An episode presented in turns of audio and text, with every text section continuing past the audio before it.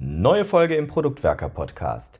Heute stellen wir uns die Frage, ob ein Product Owner im Skalierungsansatz SAFe, also Scaled Agile Framework, wirklich das gleiche ist, wie die Product Owner Verantwortlichkeit im Scrum Framework angedacht ist.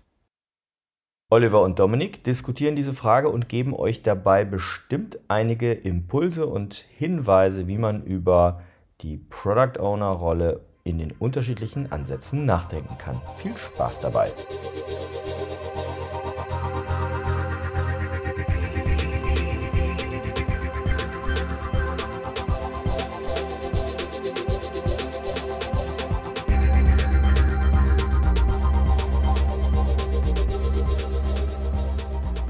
Im Laufe der Zeit kommt uns doch das ein oder andere unter die Augen unter anderem auch ganz verschiedene Interpretationen des Begriffs Product Owner. Und gerade auch wenn wir Trainings, Mentoring oder auch Coaching machen, stellen wir fest, je nach Kontext, je nach Situation ist Product Owner nicht gleich Product Owner. Dementsprechend wollen wir uns heute so ein bisschen der Frage widmen, wie man das differenziert und da vielleicht auch gleich in einem Beispiel etwas genauer werden. Aber mit wir meine ich nicht mich, sondern eben Olli und mich. Hallo Olli. Hallo Dominik. Jetzt habe ich gerade schon gesagt, es gibt verschiedene Situationen, in denen wir sehr schnell merken, dass Product Owner nicht immer gleich Product Owner ist. Ich habe gesagt, ich kenne das vor allem von Trainings, Coachings, Mentorings und so weiter, wo man dann auch gerade in Diskussionen merkt, dass die Rolle nicht überall gleich verstanden wird. Wie ist so deine Wahrnehmung? Nimmst du das auch wahr oder ist das etwas anders? Also deinen Eindruck kann ich bestätigen das ist bei mir in Trainings, in Beratungssituationen, wenn uns jemand über Calendly einmal kontaktiert und mit uns über eine spezifische Herausforderung reden will, auch immer so, dass ich feststelle, dass diese Verantwortlichkeit Product Owner doch sehr, sehr unterschiedlich verstanden und gelebt wird. Jetzt kann man vielleicht am Anfang noch vorneweg schicken, dass ich das auch gar nicht so schlimm finde, weil ja auch zum Beispiel der Scrum Guide, auf den wir häufig referenzieren, nicht sehr viel über die Verantwortlichkeit Product Owner sagt. Da können wir aber gleich nochmal genauer reingucken und miteinander diskutieren, was da überhaupt gesagt wird. Es gibt aber in diesem Framework immer die Notwendigkeit, auch bestimmte Dinge auszugestalten und selber auszugestalten. Was ich aber merke, ist, dass ganz grundlegende Unterschiede zwischen den unterschiedlichen Product Ownerinnen und Product Ownern ex existieren, mit denen ich so zu tun habe, die vielleicht auch nicht nur durch eine unterschiedliche Ausgestaltung zu erklären sind. Und ich finde, das sieht man auch zum Beispiel an Stellenbeschreibungen. Also ich mache mir immer so den Spaß und gucke mal in Stellenbeschreibungen für Product Owner rein oder ab und an kontaktiert mich auch ein ähm, Recruiter oder ein Personalvermittler, der vielleicht noch nicht so auf dem Radar hat, was ich sonst so mache mit bestimmten Product Owner Stellen, die irgendwie offen sind. Und da bin ich dann doch sehr erstaunt, wie unterschiedlich es interpretiert und gehandhabt wird, vor allen Dingen von Verantwortlichkeiten, Inhalte innerhalb der Rolle oder was auch immer. Aber ich weiß nicht, ob du das auch beobachtest. Du bist ja noch ein bisschen näher auch in Unternehmen oder Organisationen unterwegs als ich. Den Aspekt der Stellenbeschreibungen möchte ich so auf jeden Fall teilen. Also ich bin auch davon überzeugt, dass wir sehr viele Stellenausschreibungen nehmen können, die erstmal als Titel Product Owner da stehen haben. Und dann nimmst du noch andere Stellenausschreibungen, zum Beispiel für sowas wie Head of Product oder Teamlead, Produktmanagement oder Business Analysten oder was auch immer. Und wenn du dann einfach nur den Titel wegstreichst, wird es wahrscheinlich auch schon echt schwer äh, herauszufinden, welche der Stellenausschreibungen sind eigentlich für welche Stelle. Weil ich glaube, dass der Kontext so unterschiedlich sein kann, dass du auf ganz unterschiedlichen Flughöhen und so weiter unterwegs bist, aber auch teilweise ganz andere Aufgaben hast als Product Owner im jeweiligen Kontext. Ja, und es geht nach meiner Beobachtung sogar so weit, und das finde ich dann auch in Gesprächen und Calls mit POs auch wieder, dass da noch Scrum Master Aufgaben drin sind, ne? Oder Dinge, die ich hardcore in Richtung Requirements Engineering oder ausschließlich Requirements Engineering verorten würde, also irgendwie die Anforderungen in irgendetwas Technisches umsetzen. Und was uns ja so ein bisschen getriggert hat, diese Folge zu machen und dieses Thema auch nochmal expliziter zu besprechen, ist, dass zumindest in meiner Timeline oder in meiner Bubble auf Twitter, auf LinkedIn gerade wieder sehr viele Beiträge und Diskussionen sichtbar werden bei mir oder irgendwie hochgespült werden, wo ganz unterschiedliche Personen auch ähm, sich extrem streiten oder austauschen, auch vielleicht so ein bisschen so die einzig alleinige Wahrheit irgendwie versuchen zu verkünden häufig aber gar nicht den Kontext mitgeben, über was für eine Art von Product Owner sie halt gerade reden, ne? oder über was ihr Product Owner Verständnis ist. Und um das einmal vorweg zu sagen, also wenn wir uns hier unterhalten, und da gehen wir nachher auch nochmal explizit darauf ein, sprechen wir natürlich sehr stark in unserem Podcast häufig aus der Sicht des Scrum Product Owners, also das, was Scrum versteht. Aber das ist natürlich nicht das Einzige, was es da draußen gibt oder die einzige Sichtbarkeit. Und häufig sind diese Diskussionen, finde ich, auch so vielleicht sogar überflüssig oder würden anders geführt werden, wenn man expliziter macht, über was man denn eigentlich spricht, als einfach nur so ein Buzzword Product Owner reinzuwerfen. Und ich glaube, genau das ist es eigentlich, ne? dass wir uns bewusst sein müssen, worüber reden wir und wo sind auch einfach Unterschiede, obwohl wir das gleiche Vokabular benutzen. Es gibt immer so ein schönes Produktbeispiel mit Butter in den Staaten. Da gibt es äh, so ein Butter ist in der Regel wie so eine Art Riegel, ne? also so ein Stick mhm. auf Butter. Der ist aber vom Format her an der Ostküste und an der Westküste unterschiedlich. Das heißt, wenn du zum Beispiel Hardware kaufen kannst, damit du das, du steckst ihn da rein, dann kannst du da so Stückchen rausschneiden und so weiter, dann funktioniert das halt nur an der West- oder nur an der Ostküste. Aber beide reden davon, es geht um Butter, es geht auch um diesen Portionierer und so weiter. Und ich glaube, das Gleiche haben wir auch in der Diskussion zur Product Owner Rolle oder zum Jobtitel manchmal ja auch als Product Owner, weil die einfach unterschiedlich sind. Und ich glaube, die Diskussionen würden teilweise hinfällig werden, wenn wir klar haben, dass es da Unterschiede gibt. Hm. Dann lass uns doch auch bitte nochmal äh, noch einen Schritt, bevor wir in äh, eine spezielle Perspektive vielleicht auch reingehen.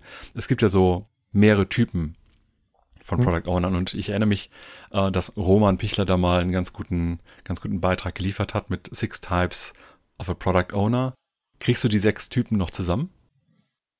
Ich kann es ja mal versuchen. Auf jeden Fall werden wir den Artikel auch noch einmal verlinken. Ich glaube, das haben wir bei der ein oder anderen Podcast-Folge schon mal gemacht. Im Wesentlichen hat Roman formuliert, dass man vor dem Wort Owner doch das davor schreiben sollte, was jemand denn tatsächlich ownt. Also um es jetzt mal platt zusammenzufassen. Und natürlich fängt er auch an mit dem Scrum Product Owner. Er gibt ja auch, zumindest für die Scrum Alliance, noch das ein oder andere Product Owner Training. Und diese Form von Product Owner, gucken wir gleich auch nochmal äh, detaillierter rein, ist halt in der Verantwortung für das Produkt. Also so wie der Name es halt schon sagt. Ne? Und aus meiner Sicht äh, auch voll umfänglich halt für den Erfolg des Produktes, weil er es ownt. Ne? Also deswegen heißt es Scrum Product Owner. In Scrum das Produkt zu ownen und zu einem wirtschaftlichen Erfolg zu führen. Jetzt mal ganz platt gesagt.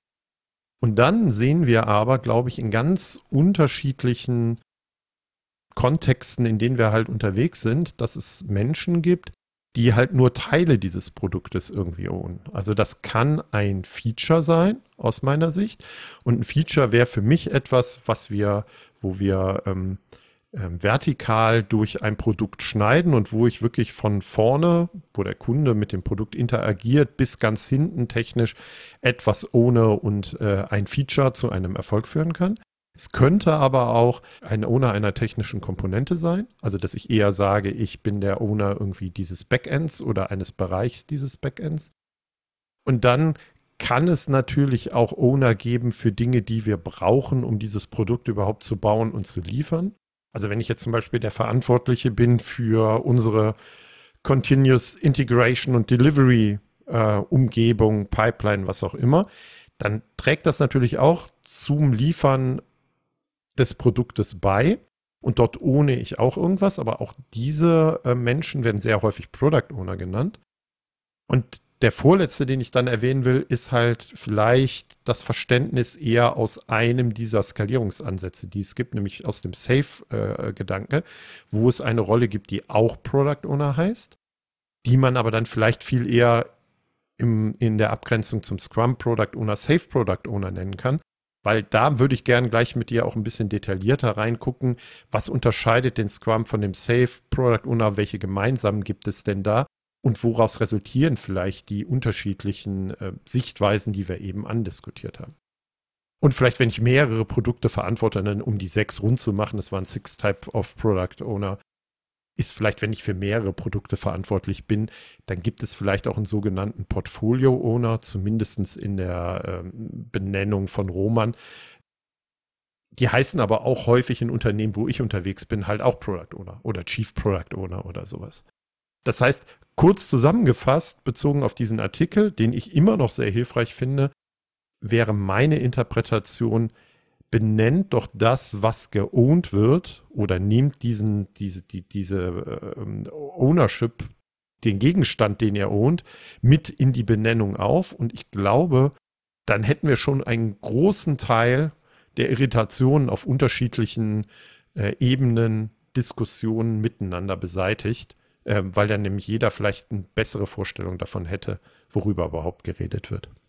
Ja, sehr gut. Sehr gut. Ich glaube tatsächlich, dass ähm, diese sechs Typen, ich bin mir sicher, da wird es noch irgendwo mehr geben. So eine Liste ist in der Regel ja doch nie abschließend, aber es hilft zumindest mir in meiner Diskussion und auch meiner Betrachtung von der Welt, in der ich quasi gerade irgendwie arbeite, auch ein bisschen Klarheit reinzukriegen. Das hast du schon angeteasert.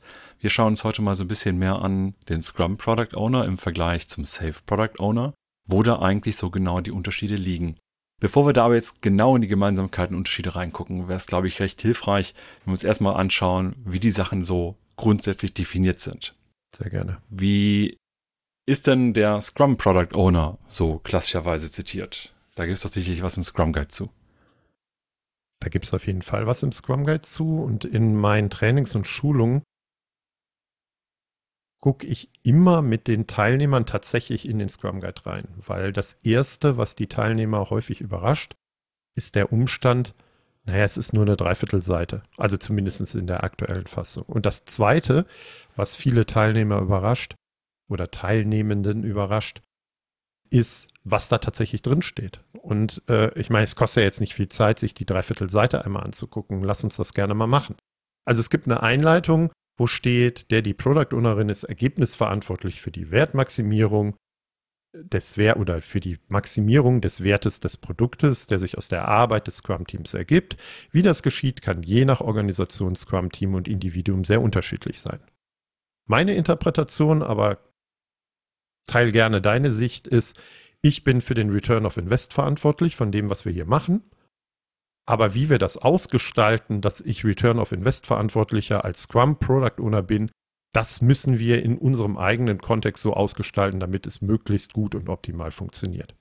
Das sehe ich mich genauso. Ne? Also ich sage immer, Scrum Product Owner, die Hauptaufgabe ist sozusagen diese Wertmaximierung ne? im Sinne von Return on Invest maximieren oder zumindest auch gesund zu maximieren. Maximieren schränkt immer irgendwie so, das klingt ja. so, als müsste ich auf irgendwas, äh, könnte ich auch was auf Verschleiß fahren, das ist es ja gar nicht sondern dass ich auch da nachhaltigen Wertzuwachs habe.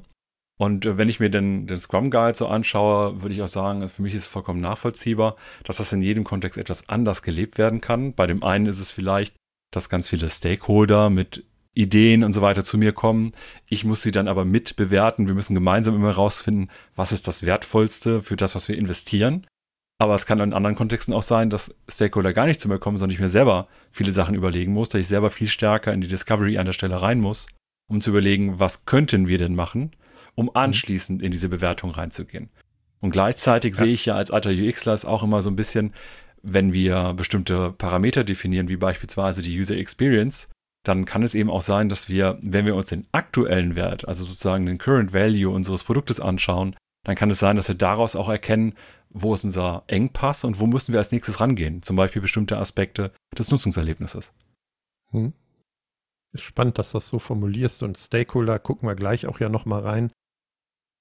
Wenn wir uns vielleicht noch den zweiten, dritten Absatz in dem Scrum Guide angucken. Also der zweite Absatz geht vor allen Dingen ums effektive Product Backlog Management, dass ich dafür ergebnisverantwortlich bin. Das heißt, ich setze ein Produktziel, ich formuliere die Product Backlog Einträge und kommuniziere sie. Ich bringe die in eine Reihenfolge oder in eine Ordnung, also das, was am wertvollsten ist, nach oben oder was den Wert maximiert.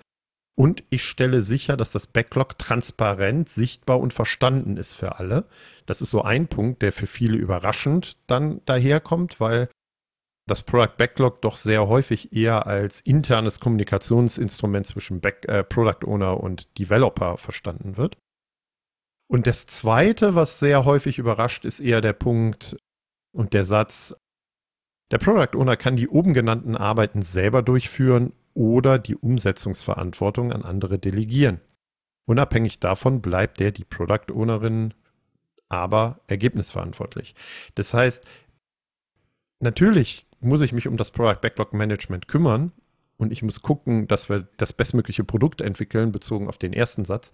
Aber ich muss diese Arbeiten halt nicht selber machen. Ne? Und das ist etwas, was häufig ähm, für, zu einer großen Überraschung führt, zumindest in meinem Umfeld. Ja, man vergisst dann immer, finde ich, auch relativ schnell, dass man auch Arbeiten einfach delegieren kann. Ne? Also ich finde gerade auch Sachen, die, die da zur Wertmaximierung äh, dienen. Wir müssen am Ende als Product Owner entscheiden, was ist das Wertvollste, beziehungsweise was machen wir jetzt konkret als nächstes, die Reihenfolge definieren. Aber dass da ganz viel Arbeit für passieren muss, damit wir überhaupt verstehen, was das Wertvollste ist und dass wir das auch teilweise als Teamarbeit auch definieren können, dass wir das teilweise mit Stakeholdern gemeinsam machen müssen und so weiter. Das ist dann doch nicht immer so offensichtlich. Hm. Und dann lass uns es kurz noch rund und zu Ende machen, was im Scrum Guide steht. Denn jetzt kommen wir zu einem Punkt, den hat Tim neulich, glaube ich, auf dem T-Shirt gehabt äh, bei einer Konferenz. Und deswegen haben wir zum Beispiel auch dieses Product Ownership Evolution Model gebaut und mal konzipiert. Da kommt nämlich die Formulierung, der die Product Ownerin, damit sie Erfolg haben kann, muss die gesamte Organisation seine ihre Entscheidung respektieren. Die gesamte Organisation seine ihre Entscheidung respektieren. Die Entscheidungen sind in Inhalt und in der Reihenfolge des Backlogs sowie durch das überprüfbare Inkrement beim Sprint Review sichtbar. Ne? Also je nachdem, wie ich das Product Backlog baue, als auch das, was wirklich das Ergebnis unserer Arbeit innerhalb des Sprints war. Und da sind wir aber auch schon bei einem total elementaren Punkt. Deswegen war ich eben bei, was own ich denn? Deswegen heißt der Scrum Product Owner Product Owner, weil er das Produkt ownt und die Entscheidung oder die eigentlich in meiner Vorstellung die Legitimation für die Entscheidung bezogen auf das Produkt von der Organisation übertragen bekommen hat. Und dann gibt es halt noch so Ergänzungen wie Product Owner ist eine einzelne Person, ist kein Gremium. Und zu deinem Punkt mit den Stakeholdern, ne, der, die Product Ownerin kann die Bedürfnisse vieler Stakeholder im Backlog berücksichtigen. Diejenigen, die das Backlog ändern möchten, können dies tun, indem sie versuchen, den die Product Ownerin zu überzeugen. Ne, da sind wir wieder bei der Entscheidung. Ja, natürlich arbeite ich mit Stakeholdern zusammen. Ja, natürlich führe ich Diskussionen, weil vielleicht haben die auch noch andere Informationen. Es ist aber im Endeffekt meine Entscheidung. Das ist, glaube ich, auch ganz entscheidend, dass die Entscheidung dann eben bei einer Person hängt. Und ich finde dieses, es ist kein Komitee, hat halt einen ganz entscheidenden Vorteil. Du kannst halt schneller Entscheidungen treffen. Du hast eine klare Verantwortung, wer macht eigentlich diese Entscheidung. Aber das heißt ja nicht, dass die Entscheidung einfach so getroffen wird. Es soll ja eine informierte Entscheidung sein. Und ich glaube, dann kommen spätestens eben so Konstrukte, dann ist es eher so ein Beratungsgremium, wenn man das Wort einfach aufgreifen möchte. Ich nenne das gerne Product Advisory Board, dass wir damit reinnehmen und das berät halt. Ne? Also die Entscheidung wird immer noch von einer Person getroffen, beziehungsweise auch vertreten. Und im Idealfall aber auch, wenn das Team jetzt gerade eine Entscheidung braucht, wenn mein Produkt jetzt gerade eine Entscheidung braucht, dann gibt es eine Person, die das eben machen kann und nicht erst sagt, ah, warte, ich muss mich da mal noch abstimmen. Hm? Und das Spannende ist ja, ich habe es jetzt versucht so darzustellen, dass ich noch keine Bewertung reinbringen wollte, wann das denn gut ist, die Product Owner Rolle so zu verstehen. Mir ging es jetzt lediglich darum, mal darzustellen, das ist das Verständnis, was zumindest der Scrum Guide formuliert und für den Scrum Product Owner. Und wir hatten ja gerade eben auch schon überlegt, lass uns einfach das zweite gängigste Muster, zweite gängigste Verantwortlichkeit, zu der Product Owner ges äh, gesagt wird oder die als Product Owner angesehen wird, nämlich aus Safe heraus dagegen stellen. Weil da heißt es meistens auch nur Product Owner, ne? genauso wie bei Scrum sage ich auch nur Product Owner.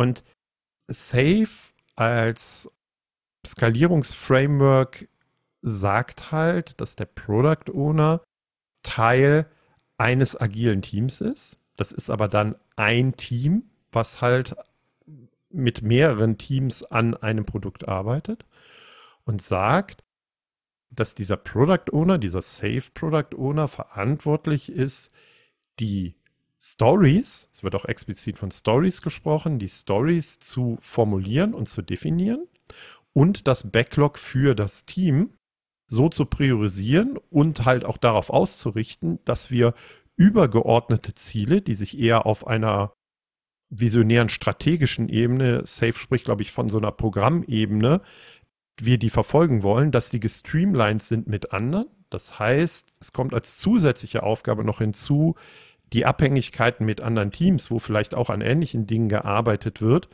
gibt es auch sogar ein Tool in Safe für, aber das führt jetzt zu weit, dass man die koordiniert und auch guckt, wann man was macht. Das heißt, es geht nicht nur darum, nicht für das Produkt Return of Invest verantwortlich zu sein, sondern es geht eher aus meiner Interpretation dahin zu sagen, ich schreibe die Stories für dieses eine Team und ich ko koordiniere meine Stories so auch mit anderen Teams, dass wir halt in der Lage sind, in einem Zeithorizont X dann gemeinsam über alle Teams hinweg dann ein neues Produktinstrument oder ein neues PI oder wie auch immer du es da nennst, bauen zu wollen oder bauen zu können. Ne? Also ich habe eine Koordinations- Spezifikationsrolle. Äh, das wäre zumindest meine, sagen wir mal, sehr triviale Interpretation. Ich kann jetzt nicht sagen, dass ich mit den ganzen Skalierungsframeworks, die so standardisiert irgendwo da draußen rumfliegen, sei es jetzt ein Safe oder auch andere, so richtig 100% tief confirm bin. Ähm, das muss ich an der Stelle absolut als Disclaimer mitgeben. Aber natürlich hast du durch die Skalierung, wenn du sagst, du hast nicht nur ein Team, das sich um ein Produkt kümmert mit einem Product Owner, der oder die das Produkt verantwortet, sondern du hast halt irgendwie einfach mal, keine Ahnung, zehn oder noch mehr.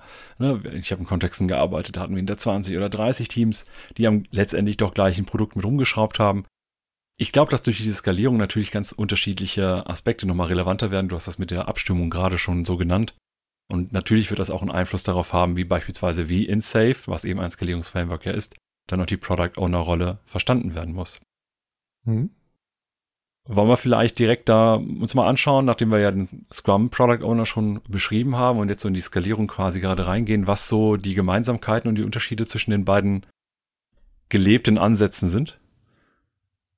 Können wir gerne machen, also können wir gerne versuchen. Also ich glaube, ähm, um auf Gemeinsamkeiten zu gucken. Ich glaube, dass sowohl der Scrum Product Owner als auch der Safe Product Owner mit einem Backlog arbeiten. Ja? Ich glaube nur, dass da unterschiedliche Dinge drinstehen. Jetzt bin ich bei den Unterschieden. Ähm, Safe formuliert tatsächlich auch, dass es ein sogenanntes Team Backlog ist. Und ich bekomme dann aus einem übergeordneten Program Backlog bestimmte Features oder die bezogen auf das PI und Releases, die ich plane, Vorgaben, wo ich aus größeren Features dann versuche, kleinere Stories zu brechen, die dann für mein Team irgendeine Art von Relevanz äh, haben. Ne? Also ich glaube, Gemeinsamkeit ist erstmal Backlog-Arbeit, ne? das, was wir eben als Product Backlog Management Arbeit haben. Und natürlich alles aus meiner Sicht, was zwischen in der Zusammenarbeit zwischen Product Owner und diesem Development Team stattfindet. Also diese Art von Inter Interaktion. Und wenn wir, das ist ja nicht vorgeschrieben, aber auch Scrum als Team in Safe machen, dann haben wir auch alle Events, alle Abstimmungsmeetings natürlich genauso, wie wir das in Scrum irgendwie kennen. Jetzt haben wir aber das muss ich gerade für mich ein bisschen irgendwie mehr sortieren. Jetzt haben wir natürlich ein paar Verantwortlichkeiten, die, glaube ich, auch sehr auf diese Zusammenarbeit mit dem Team und so weiter äh, forcieren. Das hast du gerade eben gesagt. Man hat halt vor allem so ein, mehr so ein Team-Backlog, was, glaube ich, dann auch dazu führt, dass man nicht unbedingt immer nur an diesem einen Produkt arbeitet, sondern vielleicht auch Sachen in seinem Backlog stehen hat, das an andere Bereiche des Produkts, also sprich in die Produkte der anderen Product Owner links und rechts neben mir, also Entschuldigung, Self-Product Owner links und rechts neben mir irgendwie betrifft. Ist das so? Also es kommt natürlich ein bisschen darauf an, wie diese Teams zusammengestellt sind in Safe. Ne? Also mm, wenn das jetzt eher ein Schnitt von Teams in Richtung Feature-Teams wären, das habe ich aber selten bisher erlebt, dann könnte ich natürlich an einem Feature auch arbeiten. Ne? Dann wäre ich vielleicht Feature-Owner in der Bezeichnung von Roman. Also wäre der Feature-Owner der Safe Product Owner, ne? um das jetzt mal irgendwie in Relation zu bringen, was wir auch eben geteilt haben. Was ich häufiger erlebe, ist, dass ich als Safe Product Owner näher an einem Komponenten Owner bin. Ne? Also, dass ich ein Team habe aus Spezialisten heraus, die halt für eine technische Komponente vielleicht verantwortlich sind oder für eine Teilkomponente meines Produktes. Und ist deswegen, wenn es auf einer übergeordneten Ebene natürlich eine Formulierung des Features gibt und der mit Mehrwert äh, messbar gemacht werden kann für den Kunden, sich daraus natürlich für mehrere Teams wieder irgendwelche ähm, Items in dem Backlog ergeben, die dann wieder in einer bestimmten Abhängigkeit sind und äh, miteinander koordiniert werden müssen. Und dann lass mich nochmal auf die Punkte gehen, die mir eben nochmal bei der Scrum Product Owner Rolle so wichtig waren. Zum Beispiel das Thema Wertmaximierung und auch Entscheidungen. Mhm. Ich hätte jetzt nach dem, was du auch erzählt hast, und dem, was ich bisher so selber darüber kenne, das Gefühl, dass ein Safe Product Owner mehr, also viel stärkeren Fokus auf Delivery hat und sehr wenig im Verhältnis zum normalen Scrum Product Owner im Bereich Discovery. Wie ist so dein Eindruck dabei? Ja, das würde ich teilen. Ne? Und es gibt ja eine zusätzliche Rolle in Safe und das ist dann der Product Manager oder das Product Management. Und wenn du dann in Safe guckst, stellst du fest, dass dem Product Management zugeordnet ist, sowas wie Owns, Product Vision, Product Roadmap, ähm, Return of Invest. Und aber für den Safe Product Owner formuliert wird, Contributes Vision, Roadmap, äh, Return of Invest. Ne? Also du bist halt derjenige, der eigentlich liefert und damit in meinen eigenen Worten zumindest eine Unterstützung leistet, für Produktvision, Roadmap und Return of Invest, die aber eigentlich in der Verantwortung des Produktmanagers liegen, also des Safe Produktmanagers. Und unsere Sichtweise ist ja so ein bisschen, oder zumindest meine, also du kannst deine gerne sagen, dass ich als Scrum Product Owner halt eigentlich auch der Produktmanager bin. Also ich bin der Produktmanager und übernehme in Scrum die Rolle des Scrum Product Owners und dass ich das gar nicht so trenne, also dass ich es weder ähm, visionär strategisch eine, eine Person eine Rolle, eher taktisch operativ die andere Rolle, als auch in meinem Kopf und in meinem Denken trenne, welche Tätigkeiten da so ausgeführt werden. Und da bin ich natürlich bei dir. Ne? Also, dass höchstwahrscheinlich Discovery weniger bei dem Safe Product Owner liegt oder er sehr weit davon weg ist oder er nur unterstützende Tätigkeiten macht, obwohl wir ja versuchen zu postulieren, das ist ureigenste Aufgabe eines Scrum Product Owners. Wenn er das nicht tut, dann sind die ganzen anderen Dinge, die in Richtung Delivery gehen, vielleicht auch gar nicht mehr so notwendig oder sinnvoll, weil, ne, sind wir wieder bei Jeff Patton, ne, Shit in, Shit out, ne, also wenn Mist halt in die Umsetzung geht, dann kann auch nur hinterher Mist rauskommen, um das mal so ein bisschen platt zu formulieren. ja, so ist das leider an vielen Stellen. Nochmal auf das Thema Produktmanager und so weiter zurückzugehen, was mhm. du eben auch gesagt hast. In meinen ersten Erfahrungen als Product Owner selbst war das tatsächlich so, dass meine eigentliche Anstellung Produktmanager war. Also das war mein originärer Jobtitel auch.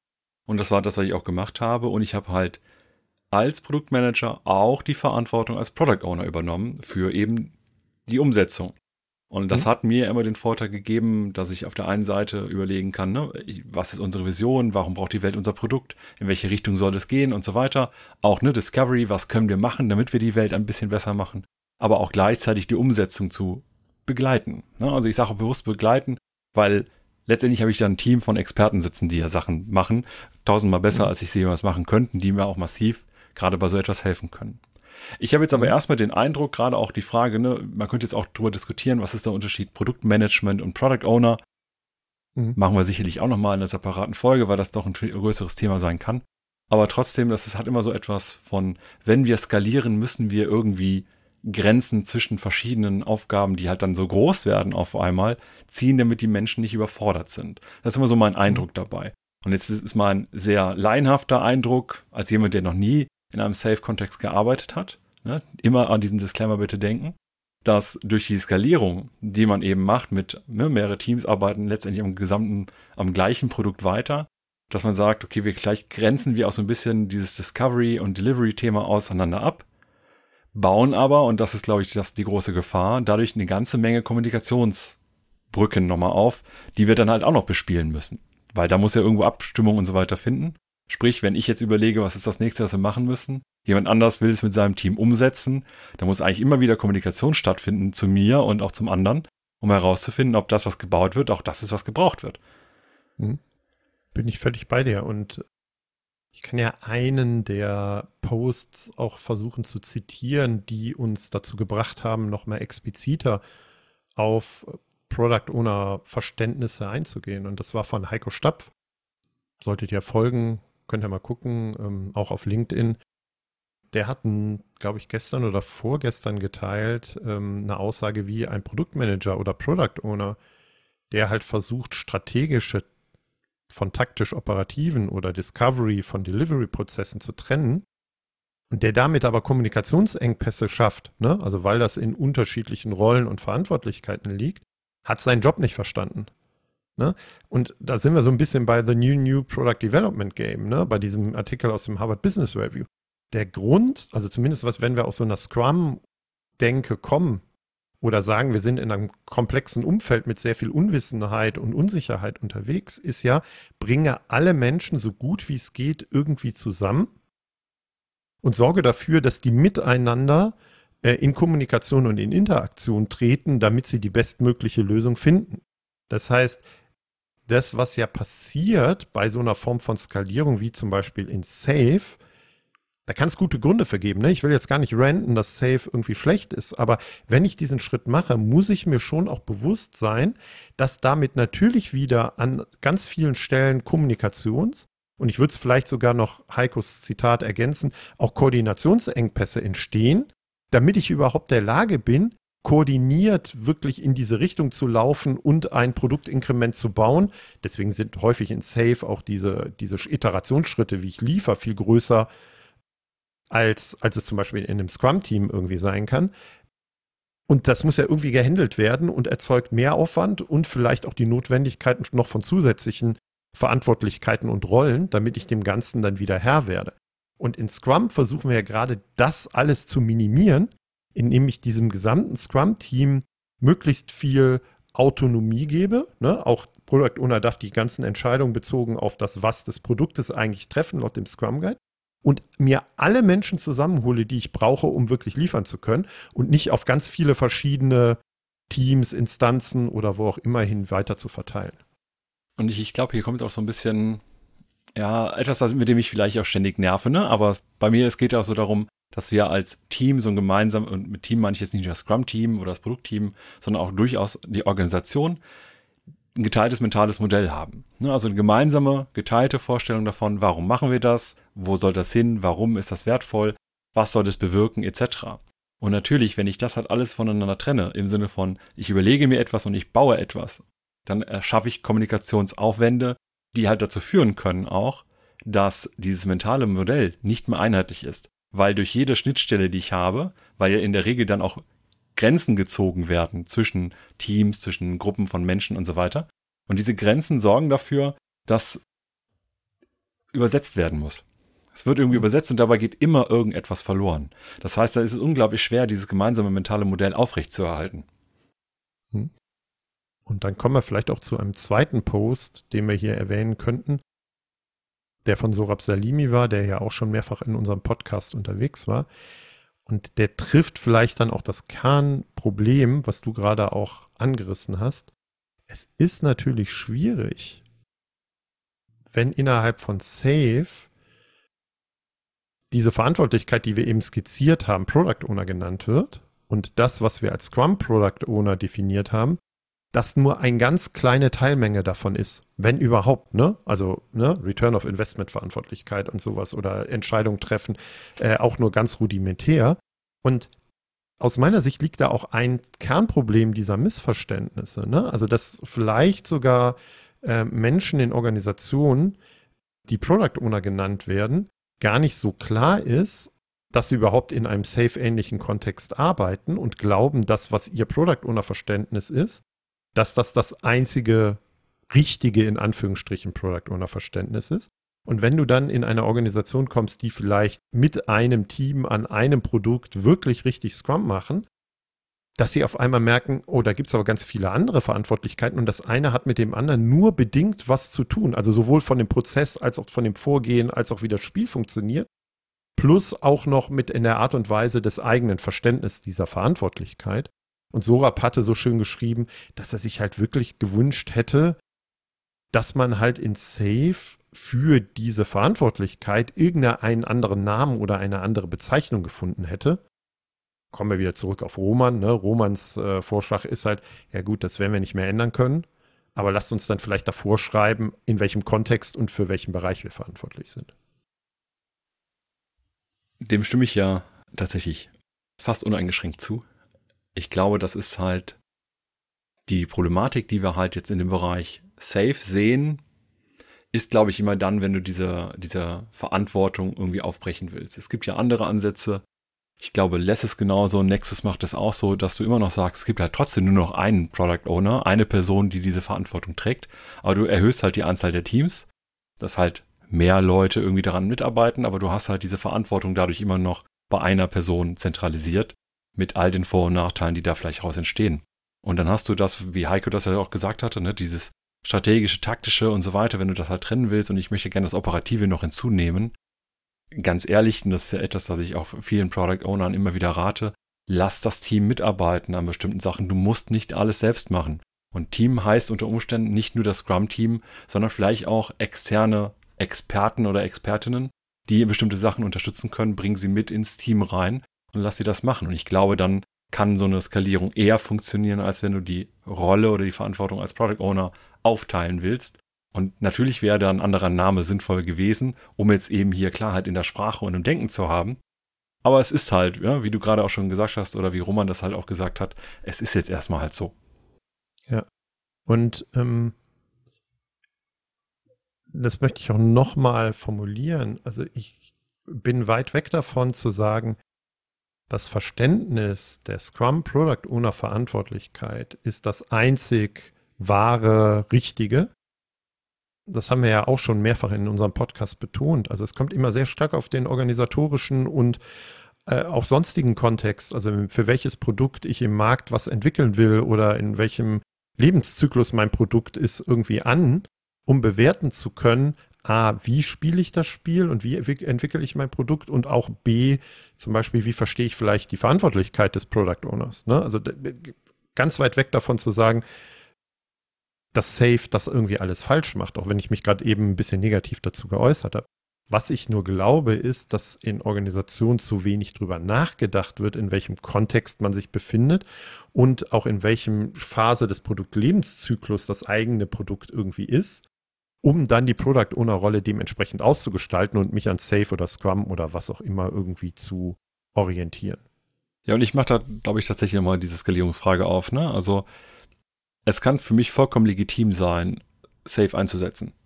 Also das kann ich einfach auch nicht anders beurteilen, weil ich mit Safe noch nie gearbeitet habe. Aber ich habe genug Organisationen gesehen, um erstmal den Schluss für mich zu ziehen, Organisationen können so unterschiedlich sein, dass es da schon auch sinnvoll ist, verschiedene Möglichkeiten anzubieten, wie man eben skalieren kann. Und einige brauchen sicherlich ein sehr striktes Vorgehen, das klar definiert ist. Andere brauchen vielleicht ein bisschen mehr Raum. Andere brauchen auch einfach die Möglichkeit, etwas Eigenes zu entwickeln. Alles möglich. Und es wird von Organisation zu Organisation unterschiedlich sein. Was aber diese Skalierung für mich immer ausmacht, ist tatsächlich, hilft es uns, A, besser ein Produkt zu entwickeln? Aber gleichzeitig auch, wenn wir über die Art und Weise, wie wir arbeiten, mit anderen Menschen sprechen, haben wir dann halbwegs eine Sprache. Und ich glaube, dann ist es durchaus legitim zu sagen, ich arbeite als Safe Product Owner, damit einfach klar ist, in welchem Kontext bin ich. Ich arbeite als Scrum Product Owner oder als was auch immer Product Owner, einfach damit wir das, damit wir das klar haben. Und ich glaube, das hilft auch nochmal, wenn wir zum Beispiel uns Podcasts anhören, uns Bücher anlesen und so weiter, dass wir dann eher auch verstehen, okay, was davon ist jetzt in meinem, in meinem Fall besonders relevant. Weil ich glaube, meist, die meisten Sachen sind in allen Kontexten relevant, aber sehr unterschiedlich. Hm. Bin ich bei dir, ne? Also explizit zu machen, wo bin ich, äh, wie verstehe ich mich, ist total gut. Und vielleicht sollte man auch als Organisation, als auch wenn ich zum Beispiel mich in einer, bei einem neuen Unternehmen auf eine Product Owner Rolle bewerbe, gegenseitig nochmal explizit machen, was man unter dieser Rolle versteht. Ne? Also das, was ich erlebt habe, und das war ein weiterer Trigger für diese Folge, ist, ich sehe eine interessante Stelle, eine Product Owner Stelle und häufig stehen da nette Buzzwords in solchen Stellenausschreibungen drin. Aber wirklich zu formulieren, will ich denn ein Scrum Product Owner sein oder bin ich ein Scrum Product Owner in meinem eigenen Verständnis und von der Unternehmensseite, die einen neuen Product Owner suchen, auch viel expliziter zu machen, was für ein Product Owner sie denn wirklich brauchen oder suchen oder äh, was für ein Rollenverständnis sie haben. Und das würde ich euch halt auch noch als zweiten Tipp mitgeben wollen, einfach zu sagen, macht das explizit, weil hinterher ist es irgendwie zu spät. Und ich sehe in ganz wenigen Stellenausschreibungen sowas wie ja, wir suchen einen Safe Product Owner, ne? sondern wir suchen einen Product Owner. Ja, und leider sehe ich dann in solchen Ausschreibungen zwar irgendwo den Hinweis, es könnte sich um Safe handeln, aber dann steht da meistens Erfahrung mit Skalierungsframeworks wie Safe, Less, Nexus, bla, irgendwas. Genau. Und dann ist auch so ein bisschen unklar trotzdem auch, was das, das, was ist die Umwelt quasi, in die ich hineinkommen würde, würde ich da arbeiten. Und das ist dann vielleicht auch mein Tipp, den ich am Ende noch als letztes mitgeben möchte, dass man sich durch Fragen einfach auch dem annähert und auch versucht herauszufinden, wie die Rolle in dem zukünftigen Kontext oder auch im eigenen Kontext sein soll, damit man eben auch herausfindet, welche Themen sind vielleicht besonders wichtig gerade. Ich hatte eben das schon gesagt, ne? ich glaube, dass egal ob ich jetzt Scrum Product Owner oder Self Product Owner bin, irgendwie sind die ganzen Themen relevant, aber eben sehr unterschiedlich. Ne? Also ich hatte das eben versucht, so ein bisschen aufzuschlüsseln. Kann ja auch sein, dass das vollkommen falsch ist. Dieses Discovery und Delivery so ein bisschen zu trennen, aber trotzdem macht es halt Sinn, das andere auch zu verstehen. Und vielleicht ist man eben nicht nur bei Safe Product Owner, sondern vielleicht auch mal im Produktmanagement. Das kann ja durch so eine Veränderung, wenn man skaliert, beispielsweise auch passieren. Dann wird man aber trotzdem ein gutes Verständnis von der Delivery haben müssen, damit er einfach weiß, okay, wenn ich das hier entwickle äh, an, an Ideen, an, an Erkenntnissen und so weiter, wie brauche ich das hinterher in der Delivery, sprich die anderen Kolleginnen und Kollegen. Da kann man, glaube ich, den Bogen rund machen, auch nochmal zu unserem Podcast und den Themen, die wir ja häufig diskutieren. Wenn du dich also fragst, na, warum diskutieren die jetzt über Thema XY, Product Discovery, und warum so intensiv und warum die dritte Folge, kann das natürlich daran liegen, dass wir gerade den ein oder anderen Product Owner Typ mehr in unserem Hinterkopf haben oder im Fokus unserer Diskussion. Und auch da, genau was du gerade gesagt hast, Dominik, heißt das nicht, dass das Thema dann uninteressant ist, aber es ist vielleicht unterschiedlich wichtig für deine aktuelle Rolle und für deine aktuelle Herausforderung, die du hast. Und jetzt auch am Ende, um die Folge sozusagen abzuschließen, so ein bisschen nochmal der Wunsch von uns an euch, wenn ihr Erfahrungen habt, gerade auch gerne als Safe Product Owner oder als Scrum Product Owner und ganz besonders, wenn ihr beide Kontexte kennt, dann lasst es uns gerne wissen. Schreibt gerne einen Kommentar auf unserer Website oder dem LinkedIn-Beitrag oder meldet euch vielleicht sogar und wir sprechen mal darüber. Auch die Einladung sei hiermit herzlich ausgesprochen. Dann vielen Dank, Dominik, für die Diskussion. Und ähm, da bin ich mal gespannt, was für ein Thema, für welchen Typ von Product Owner wir als nächstes uns aussuchen und hier im Podcast diskutieren. Ich bin sicher, wir werden es hören.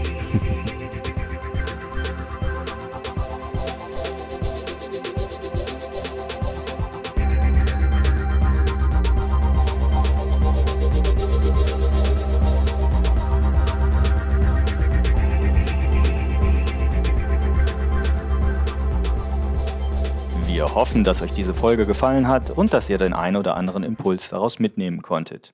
Damit wir euch künftig direkt informieren und zu unseren Live-Events Einladungen schicken können, meldet euch doch auf unserer Website zu unserem E-Mail-Service an. Einfach auf produktwerker.de kurz im Formular Name und E-Mail-Adresse hinterlassen